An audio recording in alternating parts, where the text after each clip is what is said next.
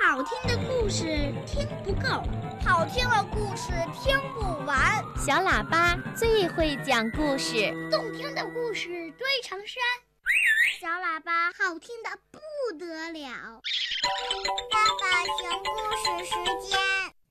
今晚正晶姐姐要给小朋友们讲一只小熊的童话。这是一只向日葵小熊。森林里走来一只伤心的小熊，它的名字叫巴巴布。它是那么那么的伤心，它的脚步好沉好沉。嘿，小熊巴巴布，你吃乌云了吗？一个声音说：“差不多吧。”巴巴布没精打采地回答，头也不抬地继续向前走。可以把你的伤心事说给我听听吗？那个声音在他身后说。巴巴布停下脚步，转过身，吃惊地发现。竟然是一颗向日葵在对他说话。要是平时遇到这样的奇事儿，巴巴布一定会马上兴奋起来。可是今天，就连一颗会说话的向日葵也不能让他打起精神来。不过，巴巴布倒是乐意停下来跟向日葵说说话。把伤心事说出来，总比一个人藏在心里好啊。于是，他在这棵向日葵身边坐下来，一件一件地列举着自己的伤心事。第一件伤心事：我们家的菜园里再也没有美味的马铃薯了，最后的那一个。昨天晚上竟然被偷走了。第二件伤心事，隔壁河狸一家搬走了，再也吃不到河狸太太烤的蛋糕了。那可是全世界最美味的蛋糕啦。第三件伤心事，爸爸答应假期一家人去海边。可忽然又说去不了了，美好的期待就像一个大肥皂泡一样，说破就破了。第四件伤心事，外婆明明答应送给我一辆蓝色的自行车，结果却买来一辆黄色的。我最爱蓝色了，天空的颜色。大海的颜色多美啊！大人为什么从来都不肯尊重一下小孩子的想法呢？哦，可怜的巴巴布，向日葵同情地说：“伤心事还真不少，怪不得你的样子就像是刚吞下一大团乌云似的。不过，你知道吗？”向日葵接着说：“对付心里的乌云，最好的办法就是让阳光把你晒透。”说到这里，向日葵停下来，打量了巴巴布一下。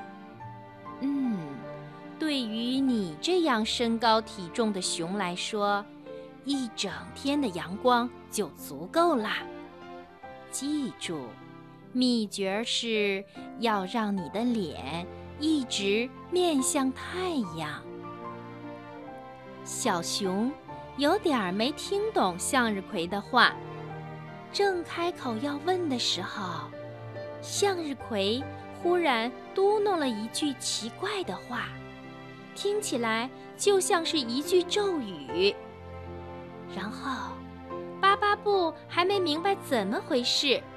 就和向日葵交换了身体，向日葵变成了小熊巴巴布的模样，而巴巴布变成了阳光下的一颗向日葵。就这样吧，向日葵小熊笑嘻嘻地说：“你在这里，让阳光把我自己晒透。我呢，到处逛逛，做些平常做不了的事。傍晚的时候，我们再见啦！记住。”要让你的脸一直面向太阳哦。说完，他转身蹦蹦跳跳地走开了，留下巴巴布站在阳光里。五月的阳光好温暖啊！巴巴布缓缓地迎着太阳扬起脸来。它是个小熊的时候。可不敢这样做，因为阳光会刺痛眼睛。可现在，它是一颗向日葵呀。对于向日葵来说，追随太阳是最最自然的事情了。巴巴布能感觉得到，阳光一点一点地流进了他的心里，而那一团乌云变得。越来越小，越来越小。不知什么时候，他心里响起了一个小小的声音：“根本用不着伤心烦恼啊，事情根本没有你想的那么糟糕嘛。”马铃薯虽然没有了，可是南瓜和卷心菜。不是都长熟了吗？晚餐照样可以有美味的汤喝嘛。河狸太太虽然搬走了，可是浣熊太太不是要搬来了吗？据说，浣熊太太做的蜂蜜点心天下第一哦。就算去不了海边。假期也有许多好玩的事儿可以做呀，还有，大海总在那里，它不会跑掉啊，所以以后还有许多机会可以去的。至于脚踏车的颜色，就更用不着伤心啊。蓝色的确不错，可是黄色不是更棒吗？黄色是柠檬的颜色，沙滩的颜色，阳光的颜色，是向日葵的颜色。当晚霞照亮天空的时候，向日葵小熊兴高采烈地回来了。看样子，它这一天过得也不错。它高高兴兴地说了那个咒语。和巴巴布重新交换了身体，不错呀，他品头论足地说：“看得出现在你的心里充满了阳光。”是啊，所以我对事情的看法也完全改变了。小熊巴巴布快乐地说：“非常感谢你的神奇帮助。”不客气。祝你的心里永远阳光灿烂。向日葵一本正经的回答。